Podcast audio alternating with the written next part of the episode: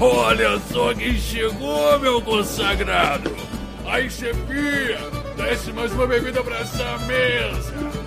Agora tu, meu irmão, Vem cá, vem cá, não seja acanhado. Guardei um lugarzinho aqui pra você. Senta aqui. Pode sentar, rapaz.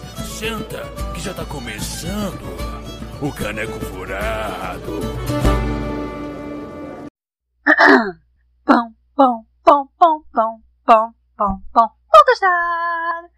Fala, galera do caneco. Aqui é o Mestre Migo. Ué, Igor, sua voz tá meio diferente. Não, então, veja bem.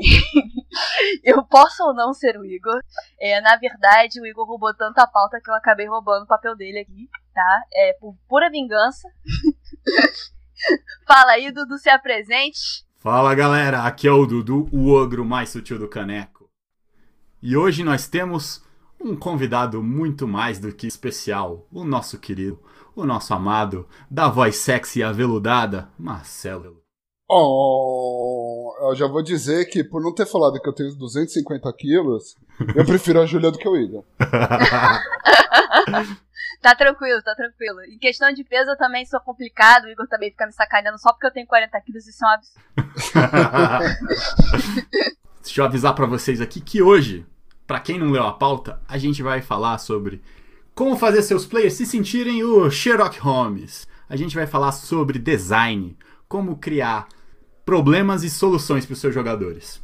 Mas antes, Júlia, me diz uma coisa aqui antes da gente ir pro cast. Tem e-mails? E-mails, pessoal! Disclaimer. Os membros do Caneco Furado se reservam o direito de estar errados. Contudo, se você discorda, manda um e-mail pra gente. E se você concorda, manda também.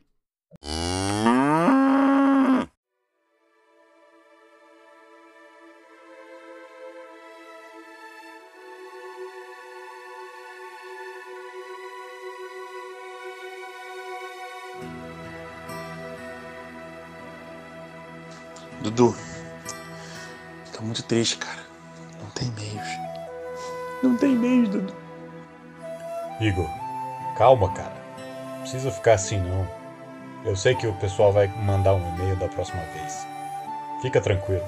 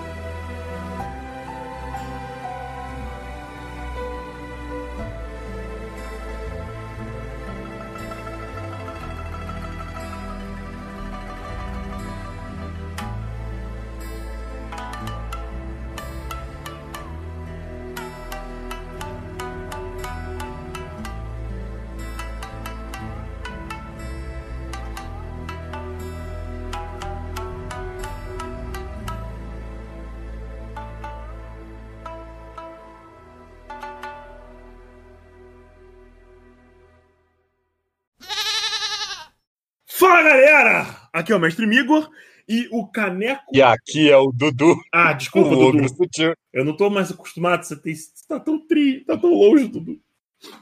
Bom, a gente veio aqui falar pra vocês que nós abrimos um sistema de apoio para fazer aquela reforma do estabelecimento, contratar os funcionários, controlar, controlar a mente dos goblins que a gente tem controlado para fazer a, a entrega de comida, tá, tá ficando complicado e muito caro. A gente contratou um pianista chamado Ricardo. O graxá dele é editor. Além disso, eu acho que é isso. Se você curte o nosso conteúdo, temos um grupo do Telegram para os apoiadores aqui do Caneco, aonde nós vamos fazer várias recompensas. Considera apoiar o rolê. Confere lá no Padrim e no PicPay. A- as formas de apoio são 10 reais, que te bota no grupo, para bater papo comigo, com o Dudu, com a Laura e com o Gustavo, que já estão lá no grupo. Também tem um apoio de 20 reais, que deve, que eu, pelo menos da forma que eu planejei, vai te dar uma chance de ser sorteado para ser de convidado de alguns episódios de qualquer campanha que eu esteja narrando, que não seja dos padrinhos. Quê? É. E, e aleatório. E depois eu vou te explicar isso, Dudu. Tá, tá, tá no segredo. Presta atenção, pato. E ao apoio de 30 reais, que vai te deixar elegível para as mini campanhas dos padrinhos. Basicamente é isso. Como assim? Como assim? Dudu, não pensa cara? muito Você nisso. Tá falando, não tô sabendo nada. Desce o pato com batata!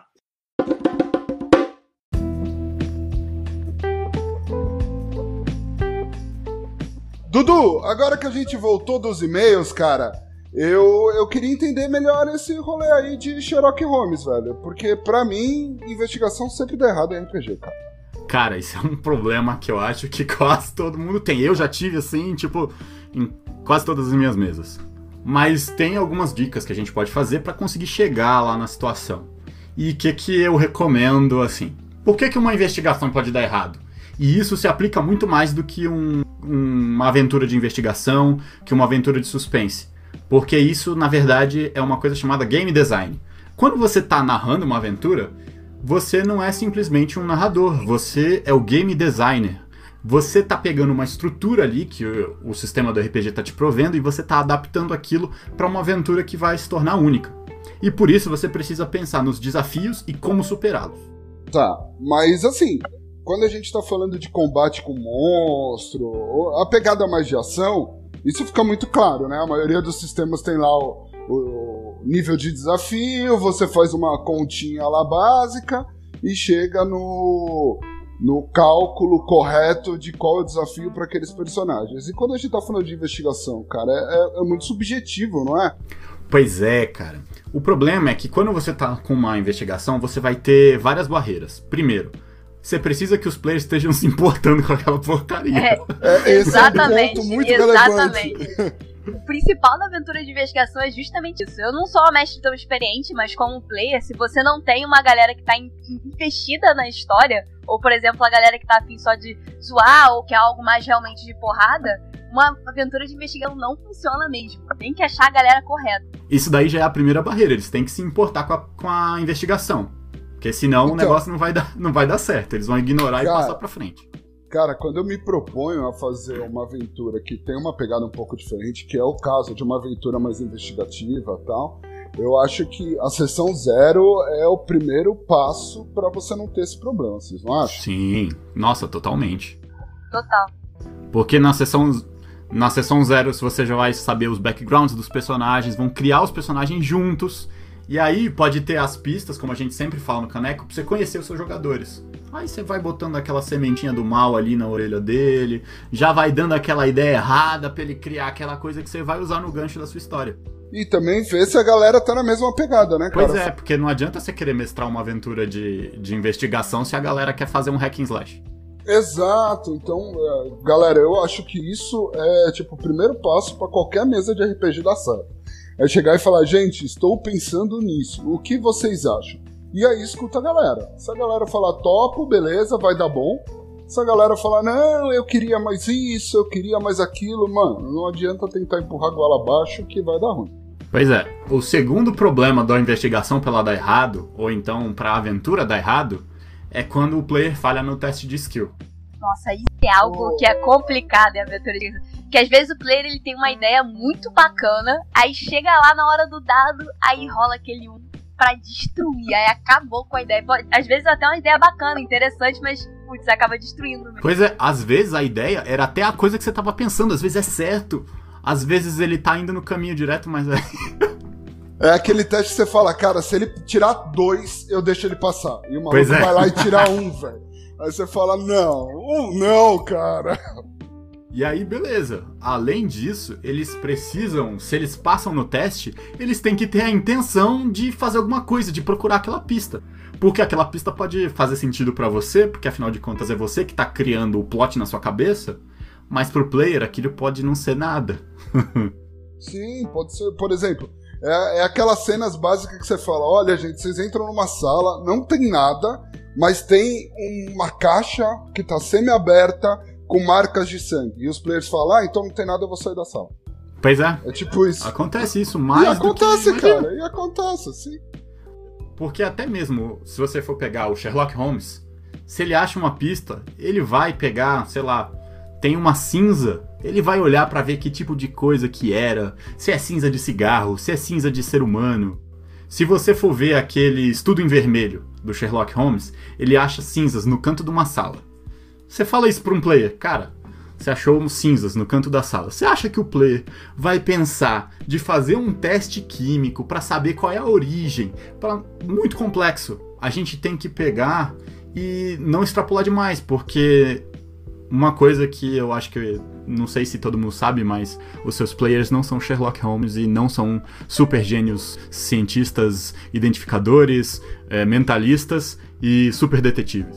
Sim, cara. E outra, né? Às vezes você tá com uma ideia tão bem formada na cabeça que para você tudo tá tão óbvio, mas às vezes você na narração esqueceu de mencionar algum detalhe, deixou alguma coisa em aberto, e pro cara que tá ouvindo você narrar, às vezes não ficou tão claro. Então, às vezes, não é nem porque eles não entenderam, é, porque eles não pensaram no teste químico, às vezes aquilo simplesmente não tá claro. Pois é, e mesmo quando eles fazem esse teste e identificam a pista, às vezes eles podem simplesmente não chegar à conclusão correta.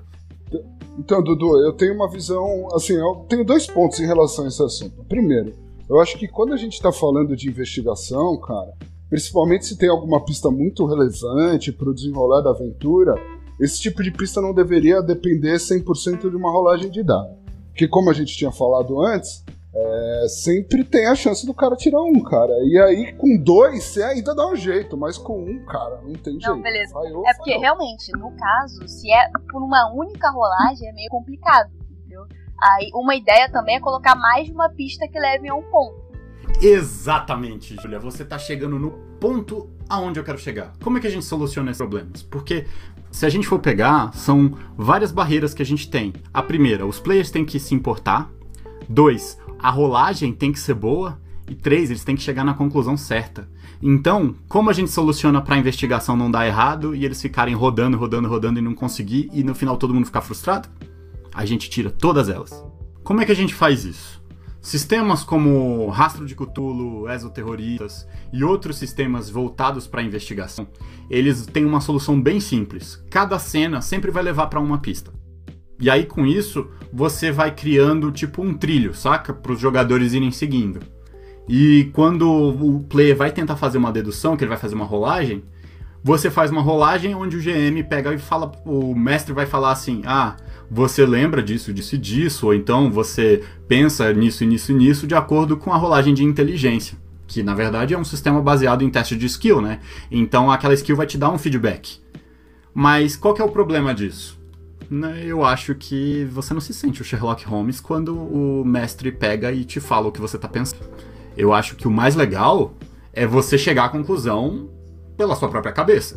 É, uma, uma ideia também é misturar os dois. Por exemplo, início é o, o mestre dá espaço para o jogador tentar encontrar, e caso fique muito repetitivo, os jogadores acabem não chegando em lugar nenhum, aí que você entra com a dica, dependendo da rolagem de inteligência. Pois é, inclusive é uma, é uma alternativa interessante para você ter como um paraquedas, né? Se tiver dando tudo errado, você pode pedir uma rolagem de inteligência e soltar uma pista ali pro cara. Cara, eu tenho, assim, as poucas mesas que eu mestrei sobre essa temática, eu na preparação da mesa eu fui criando pistas em diferentes níveis de complexidade. É, então eu começava com a pista que eu achava que era mais difícil. E aí, beleza, eu falei, ou a galera normalmente fica intrigada e vai investigar mais, ou a galera acha que aquilo não é uma pista e não se importa, até porque normalmente quando é uma pista muito complexa, se a galera não pega, você não faz aquele link, né? Aquela ligação da investigação principal. E aí, na medida que eu vou sentindo a, o desenrolar da aventura, eu vou dando pistas cada vez mais óbvias. Então, ah, eu tentei lá, sei lá, um assassinato. Aí a gente fala do caso das cinzas. A galera ignora as cinzas. Pô, peraí, então vamos descer um pouquinho. Ah, vocês encontraram uma pegada. A galera investigou lá, rolou mal. Beleza. Aí você vai descendo, entendeu? Até chegar num ponto que vai ficar óbvio e eles vão chegar à conclusão que eles desvendaram o mistério, entendeu? Pois é, e aí a gente vai pro ponto aonde eu queria chegar. A dica que eu sempre deixo de game design: sempre pense em três soluções para qualquer coisa. Sempre tenha. Se tem um desafio, pense em três maneiras de solucionar ele. Uma que seja razoavelmente complicada, uma mais simples e uma que não tem como eles passarem reto por ela. É uma boa ideia. Inclusive, por exemplo, pode colocar uma por test kill, uma pelo, por exemplo, ou pode ser por coisas relacionadas a, no caso do assassinato. É, uma relacionada ao criminoso, uma relacionada exatamente igual ao detetive, arma do crime, ou, por exemplo, colocar uns NPCs pra gente conversar ou então até uma, uma pista relacionada à Exato. vítima, né? Porque aí eles podem fazer uma relação entre a vítima e outra coisa, né? É, assim, realmente fica uma ideia muito boa. E aí, a gente fazendo esse tipo de solução, a gente está pensando em um game design. E isso extrapola não só para investigação e suspense. Se você tá lá numa aventura de D&D hack and slash, onde você quer criar e você coloca uma ponte com um troll que ele tá num level muito mais alto que os players não vão conseguir derrotar. Você pode dar três soluções para eles. Você pensa, eles podem tentar ganhar dele na porrada, eles podem tentar barganhar com ele, ou eles podem tentar fazer um caminho completamente diferente. Então, se você sempre pensar em três alternativas, você vai dar um uma solidez maior para sua aventura e ela vai parecer mais robusta, mais bem feita e vai ser mais divertida, porque vai ter mais caminhos e você vai estar mais Você evita preparado. também, no- especialmente no caso do D&D, o famoso temido TPK, né? Que é quando você, sem querer, acaba botando uma situação que, olha, gente, vamos tentar ser furtivo, é pra desviar, e acaba que a par inteira morre. Já presenciei algumas, né? Sim. Então, eu, eu não sei- eu, eu concordo, cara. Eu acho legal essa ideia de você pensar, e até porque, se você pensou em três soluções, os players vão sempre te dar uma quarta. Mas como você já pensou em N soluções, você tá mais preparado pra improvisar a loucura dos jogadores, Pois é. cara. Porque às vezes eles decidem derrubar a ponte. E aí, cara, você vai ter que dar um jeito de, de lidar com essa situação. E você pensando em N cenários diferentes, você provavelmente pensou o que tinha debaixo da ponte. E aí, quando eles derem essa solução, você já tá mais preparado para essas situações inesperadas. Né? Sim, até porque se os seus players estão indo por um caminho e ele tá ficando legal, eu sempre sou advogado do tipo, se é legal, se tá sendo maneiro, se vai ser divertido, abraça. Sim, abraça a loucura, cara. Porque muitas vezes até o pessoal fica querendo criar pista falsa. Criar alguma coisa assim pra jogar os jogadores pra longe da, do, do resultado final, achando que isso vai ser legal. E cara, olha, na maioria das vezes que eu fiz isso, não precisava. Os jogadores vão criar as pistas falsas eles mesmos. É impressionante. É, é um negócio assim que eu, eu simplesmente não entendo. E quando eu tô jogando também, eu acabo criando. Eu sou a rainha de fazer as ideias absurdas jogando também. Vou pra um lugar completamente diferente. É, é meio que. A arte do improviso é meio que a regra de ouro do mestre. Acaba que. É, você pensar na causa e consequência, de acordo com o que os seus jogadores estão fazendo, acaba ajudando muito na hora de você mestrar. Porque se você tem um grupo muito doido, e me colocando nesse grupo muito doido, inclusive, que eu sou um jogador completamente despirocado, entendeu? É, você tem um controle melhor da aventura. E é a regra de ouro. Se tá todo mundo se divertindo, mesmo não precisa seguir exatamente um Sim, e isso eu acho que é legal, porque você acaba criando muito mais é, opções, né, de como se divertir na aventura. E muitas vezes o que você acha que vai ser legal, que vai ser divertido, pode não ser o que os players vão achar. E às vezes acontece, né? E vocês tendo essa flexibilidade, vai ser muito melhor. Cara, é... e às vezes os players sempre tem aqueles 10, 15 minutinhos depois da sessão que a galera fica conversando sobre o que pode acontecer, o que eles acham que vai acontecer e etc. E cara, às vezes eles dão ideias melhores que a sua, então também não tem a vergonha de falar, "Ah, beleza, a ideia do cara é boa, eu vou continuar por esse caminho. Pois é, até porque normalmente você vai ser só um e os players vão ser vários, né? E cara, a cabeça de player vai longe. Pois é, imagina várias pessoas fazendo teoria e jogando uma teoria em cima da outra. Cara, vai sair alguma coisa legal. Sim, É esse eu acho que é o paradoxo de quando a gente tá discutindo um seriado. Normalmente uma comunidade da internet de sei lá quantas mil pessoas, milhares e milhares de pessoas discutindo, aí começa a discutir e vai fazendo um, um. Ai, não é mindfuck, é um brainstorm, né? vai fazendo um brainstorm e vai juntando uma ideia na outra, uma ideia na outra, uma ideia na outra e começa a criar uma solução que às vezes é mais legal do que os próprios autores fizeram. Sim. Game of Thrones tá aí pra isso, né? Lost também, tô olhando pra. pois é, né? Oh, meu Deus. Não, Lost não teve. Lost foi interrompido, foi- Parou. foi cancelado. Não, teve, foi interrompido. Lost? É, Exato. Dudu, mas sabe um- uma coisa que eu, que eu costumo fazer, principalmente? É assim, galera, é, quando tem um vilão, é, isso ajuda bastante, tá? É, eu, como Hum.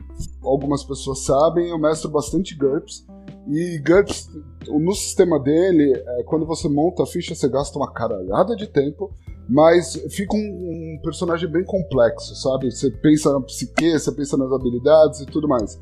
E eu, mesmo quando vou mestrar outro sistema, eu faço isso na ficha do vilão. Então, por exemplo, ah, a gente está investigando um assassinato. Quando eu vou montar a aventura, eu penso em todas as características do assassino. Se ele é um cara, se é uma pegada mais investigativa, ele vai ser um cara mais manipulador, ou um cara mais inteligente, ou um assassino profissional que sabe apagar as pistas dele. E aí eu vou montando essa psique do personagem, e aí eu deixo a galera aí, porque mais ou menos durante a sessão, eu- eles vão colocando o assassino em situações é, que eles vão vivendo, que eu não estava esperando, e eu sei como ele agiria.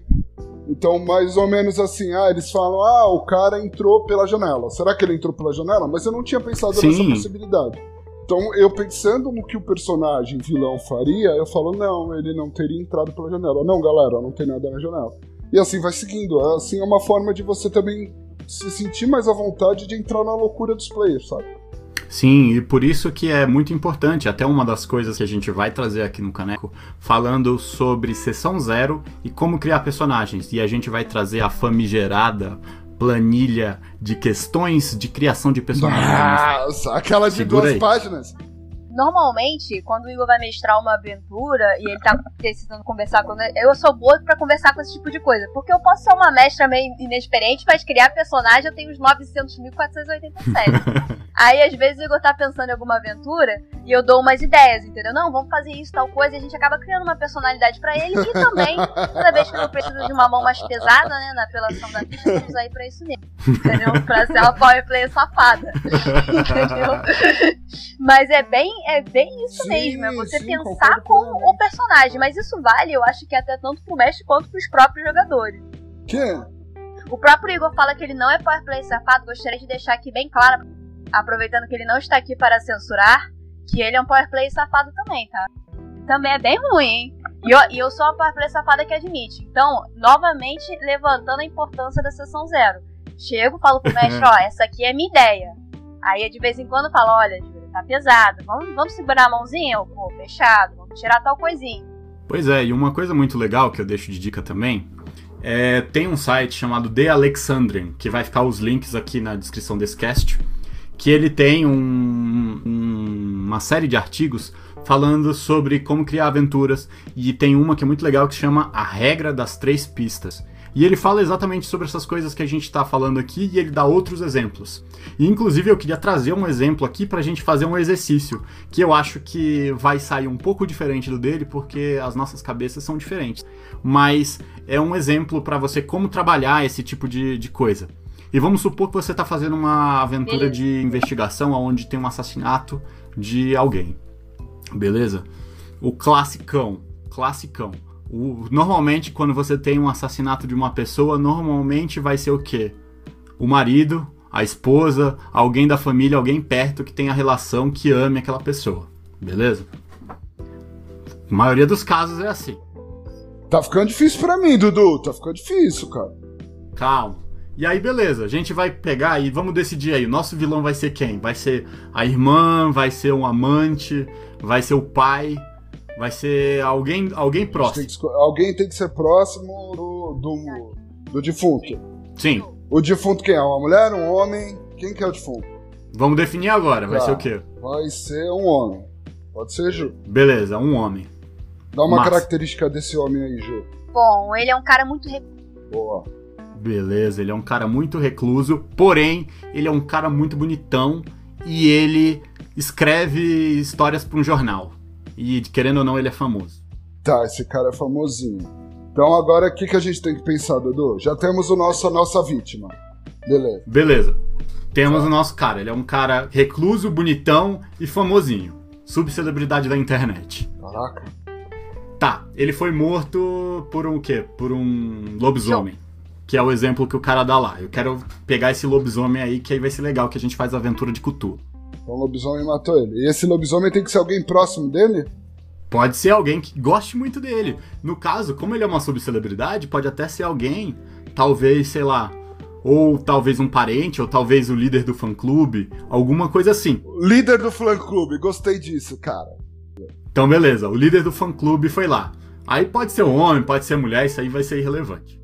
Como que a gente faria a pista da investigação? Nossos players chegaram lá, tal, vocês foram contratados para fazer uma pesquisa. O meu filho morreu e não sei o que, ele era uma subcelebridade da internet e eu quero saber, eu quero justiça, eu quero que vocês peguem o Tá. criminoso e eu não quero que levem pra polícia, eu quero que vocês tragam ele pra mim. Isso foi o que o pai falou.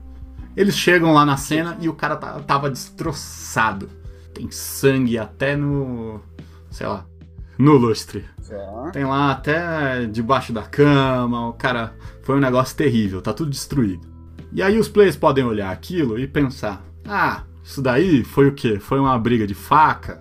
Foi um, um tiro de 12? Aí você vai soltando pra eles pistas de que pode ter sido um objeto cortante.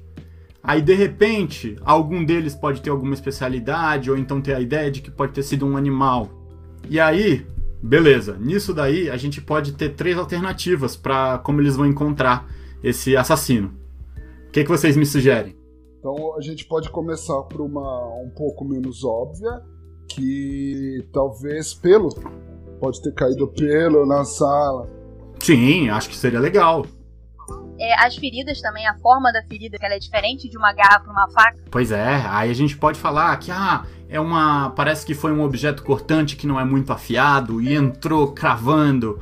Aí bota lá o. Pode ser, pode ter um legista analisando o corpo, e o legista falar assim: ah, eu acho que pode ter sido um machado, ou então talvez.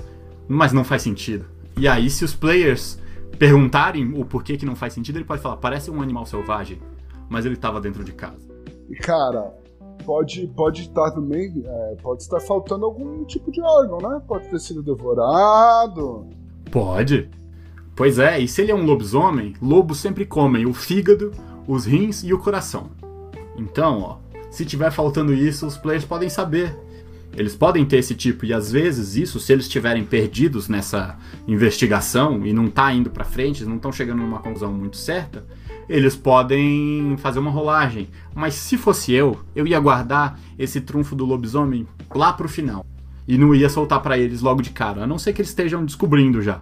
É, e aí um jogador também pode pensar por outro viés. Perguntar, por exemplo, algo da data. Sim. Se era uma lua cheia, se era de noite. Ou então, talvez Boa. um dos jogadores Boa, pode tá- querer também investigar os pertences do, do assassinado. E aí lá pode ter coisa, né? Pode ter, sei lá, uma carta, tipo, do fã-clube. Ou então, uma carta. Sim. Aí que que, que para ficar legal, pra não ficar, tipo, a gente ainda não tá na pista óbvia, né?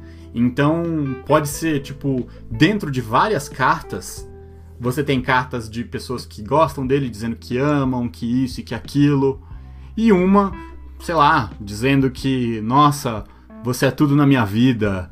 É, você salvou a minha vida, eu tava muito triste e de repente agora você é tudo pra mim, nananana. E aí vai esse, esse texto, vai ficando cada vez mais embolado e sem sentido.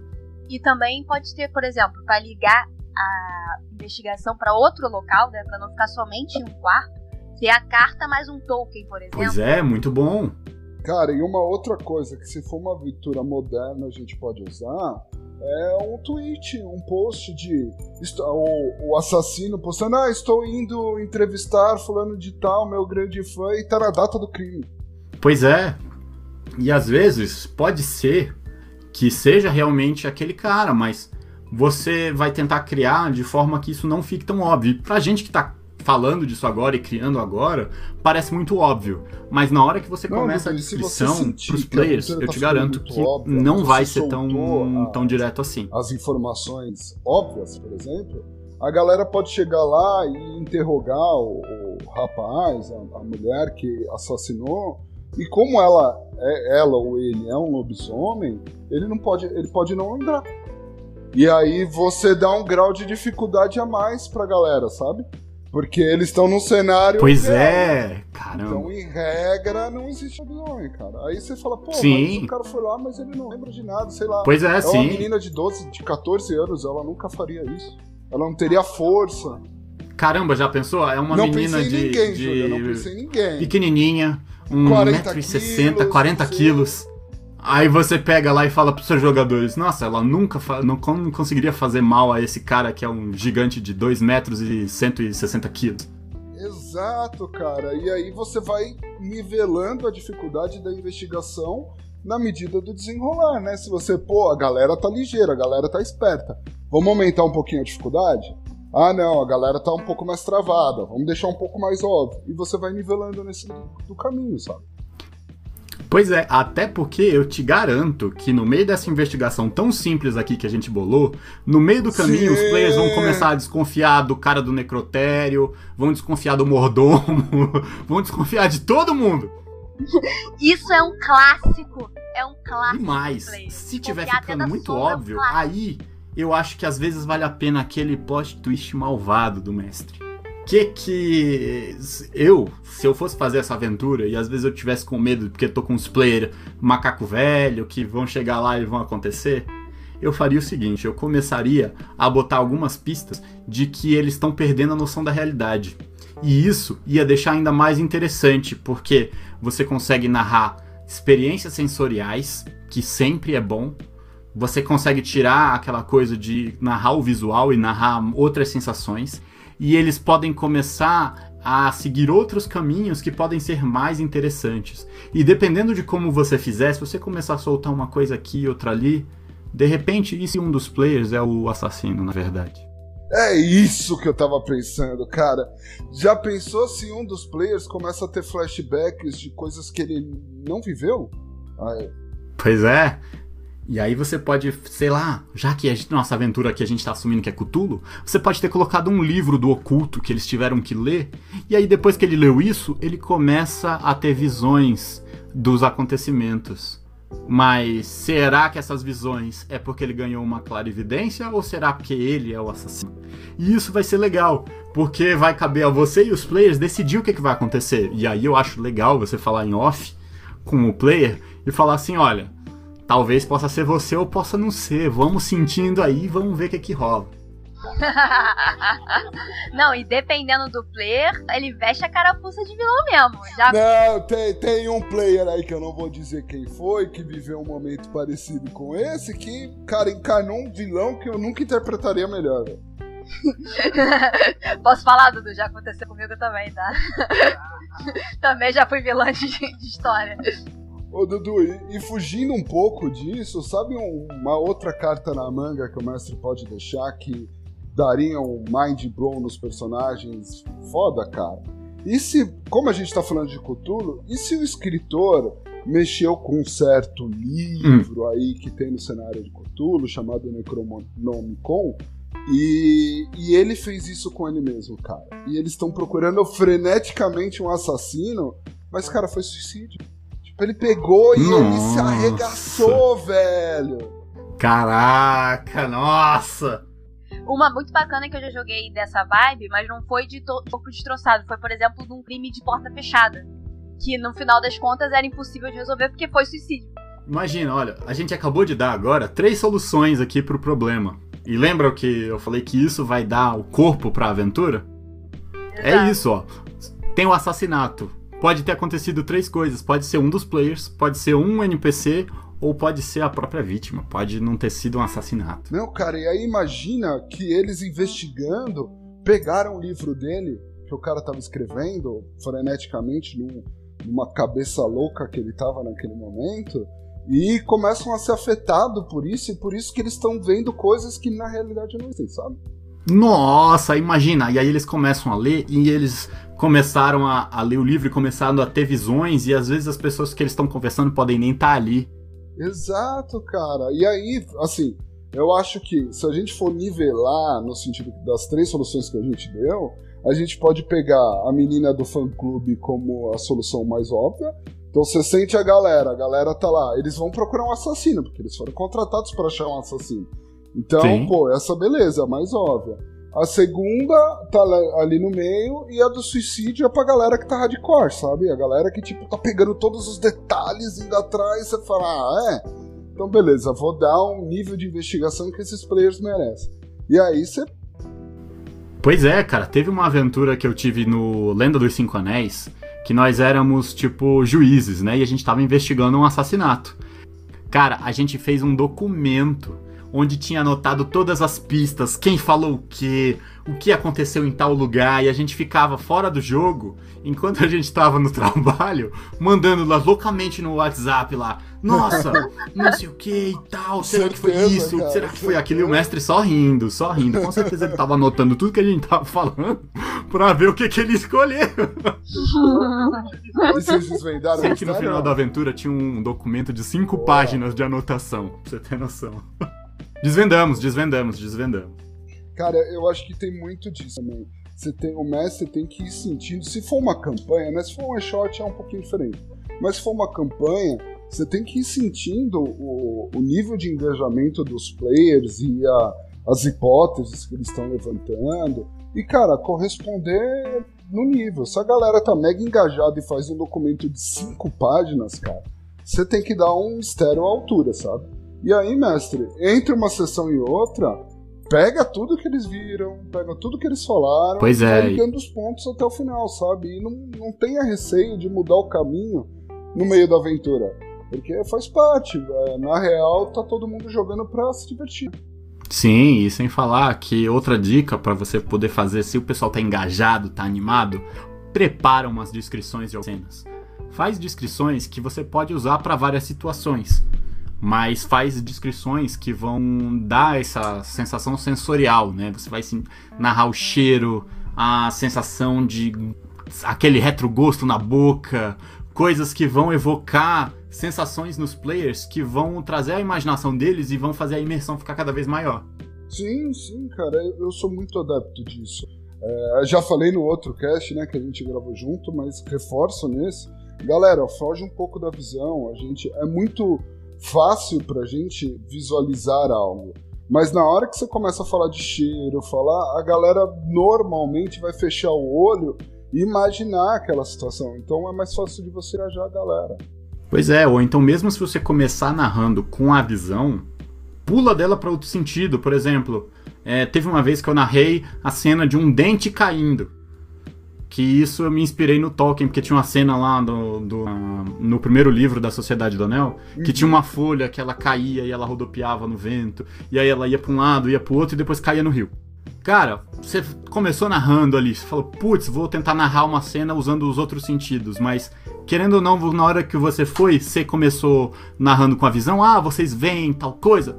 Cara, pega daí e vai extrapolando sei lá, o dente tá caindo, vocês, vocês veem que tem um dente podre, ele começa a cair, e na hora que ele toca ao chão, vocês escutam tec, tec, tec, tec, tec. Um cheiro sobe. E aí você vai indo e vai elaborando, e cada vez você vai colocando mais elementos. E aí os players vão começar a reagir a isso. Porque aí um player vai falar: ah, eu tapo o meu nariz, não sei o que, eu faço tal coisa, eu me escondo com um pano eu escondo com um pano, faz alguma coisa assim. E aí você vai aumentando a narrativa e vai adaptando de acordo com que eles vão reagindo. Não, e o legal é que normalmente quando você faz esse tipo de descrição, os players correspondem, né? Então eles vão falar, mas o que, que eu tô sentindo? O que eu, o que eu tô tocando? É, como eu me sinto? E aí a galera, é sinal que a galera tá se engajando, sabe? A galera tá entrando na cena e, cara, Descreve. Ah, o que que eu. Sei lá, o cara vai perguntar, mas na hora que, que, eu, que eu vi o dente caindo, o que que eu senti? Aí você fala, ah, você sentiu um arrepio na espinha. Para falar, opa, tem algo estranho aí. E aí também é até um feedback para você entender que a galera tá, tá engajada. Pois é, e aí você pode falar uma narrativa que eu gosto muito, é que tem uma sensação no, no nosso corpo que é no bulbo, que é quando a gente fica muito nervoso, tem a parte mais ancestral do nosso cérebro que ela começa a apertar. Às vezes é porque o músculo do pescoço começa a apertar aquela parte e aí começa a diminuir o fluxo de sangue para o cérebro. E aí isso pode criar vários problemas para aquela pessoa.